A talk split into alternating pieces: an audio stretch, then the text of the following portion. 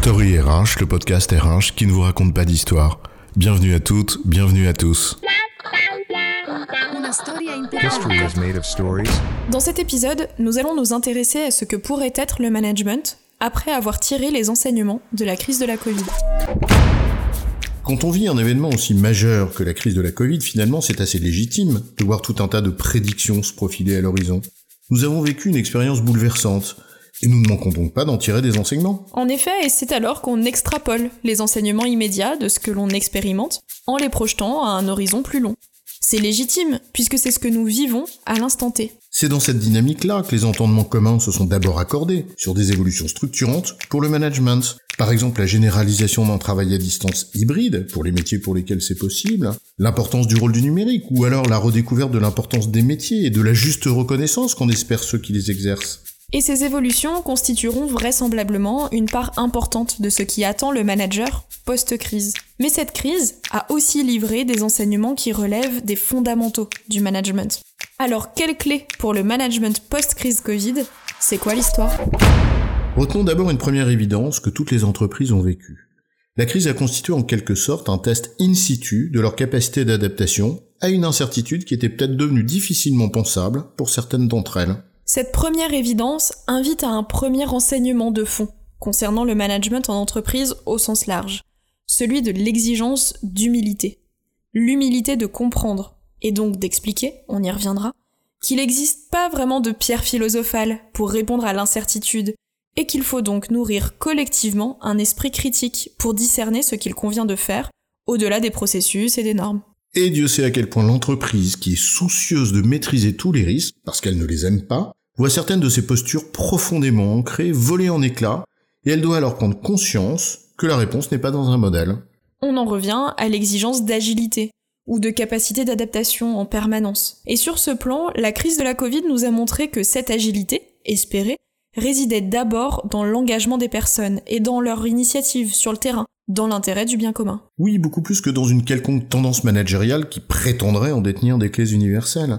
La réponse est en effet certainement en grande partie dans la capacité d'initiative, encadrée certes, de celles et ceux qui travaillent et qui font face à des situations inédites. C'est précisément cette raison-là qui place l'esprit critique comme une compétence clé des années à venir. Pour que l'initiative dont on parle puisse s'exercer, il faut bien sûr un cadre, celui de la délégation qu'on t'a donné, mais il faut également que tu fasses les bons choix. En l'occurrence, on parle bien ici de la capacité à lire une situation inédite pour laquelle la solution ne relève pas du domaine de l'appris, il n'y a pas de guide méthodo tout fait. Il faut donc la comprendre, l'analyser au mieux, pour prendre la décision adaptée. Bref, faire preuve d'esprit critique, notre deuxième mot-clé. Par ailleurs, cette autonomie qu'il faut retrouver et qui s'exerce dans le sens de l'intérêt du bien commun, celui de l'entreprise, de sa mission, de son projet, c'est-à-dire ce qui doit guider les initiatives qui en résultent, eh bien cette autonomie, elle a un nom, L'empowerment, notre troisième mot-clé. En cela, la crise a peut-être finalement signé le glas d'une dérive organisationnelle et managériale dans certaines entreprises depuis les années 90. Dérive à la fois source d'inefficacité et de mal-être chez les salariés. Une dérive qui a conduit à pousser à son paroxysme le modèle taylorien pour des raisons de productivité, mais en réduisant l'autonomie à peau de chagrin, y compris pour des postes de cadre avec des responsabilités. Une dérive qu'on voit moins d'ailleurs dans certains types d'entreprises, lorsqu'un certain équilibre entre les parties prenantes existe, mais c'est un autre sujet. On retient donc pour le moment trois mots-clés. Humilité, esprit critique et empowerment. Oui, 1. L'humilité d'accepter le réel tel qu'il est. 2. L'esprit critique pour que chacun sur le terrain sache analyser la situation à laquelle il est confronté. Et 3.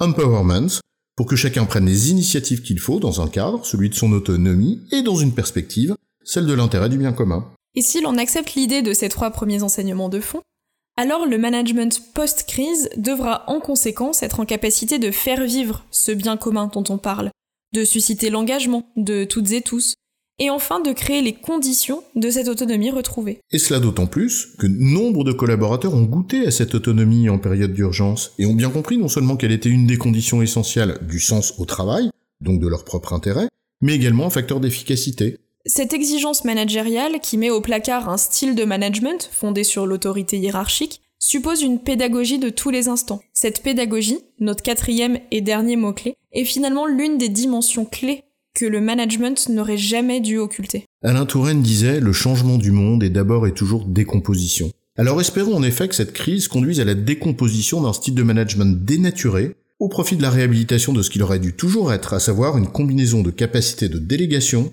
et de leadership. En résumé, la crise nous enseigne 1. L'humilité, d'accepter la réalité de l'incertitude. 2. L'esprit critique, pour analyser les situations qui en résultent. 3. L'empowerment, qu'il faut privilégier pour que naisse une initiative de terrain féconde. Et 4. La pédagogie, que ce management renouvelé suppose. J'ai bon, chef?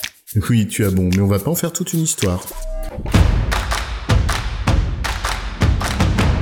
Story RH, le podcast RH qui ne vous raconte pas d'histoire. Retrouvez tous les épisodes sur storyrh.fr.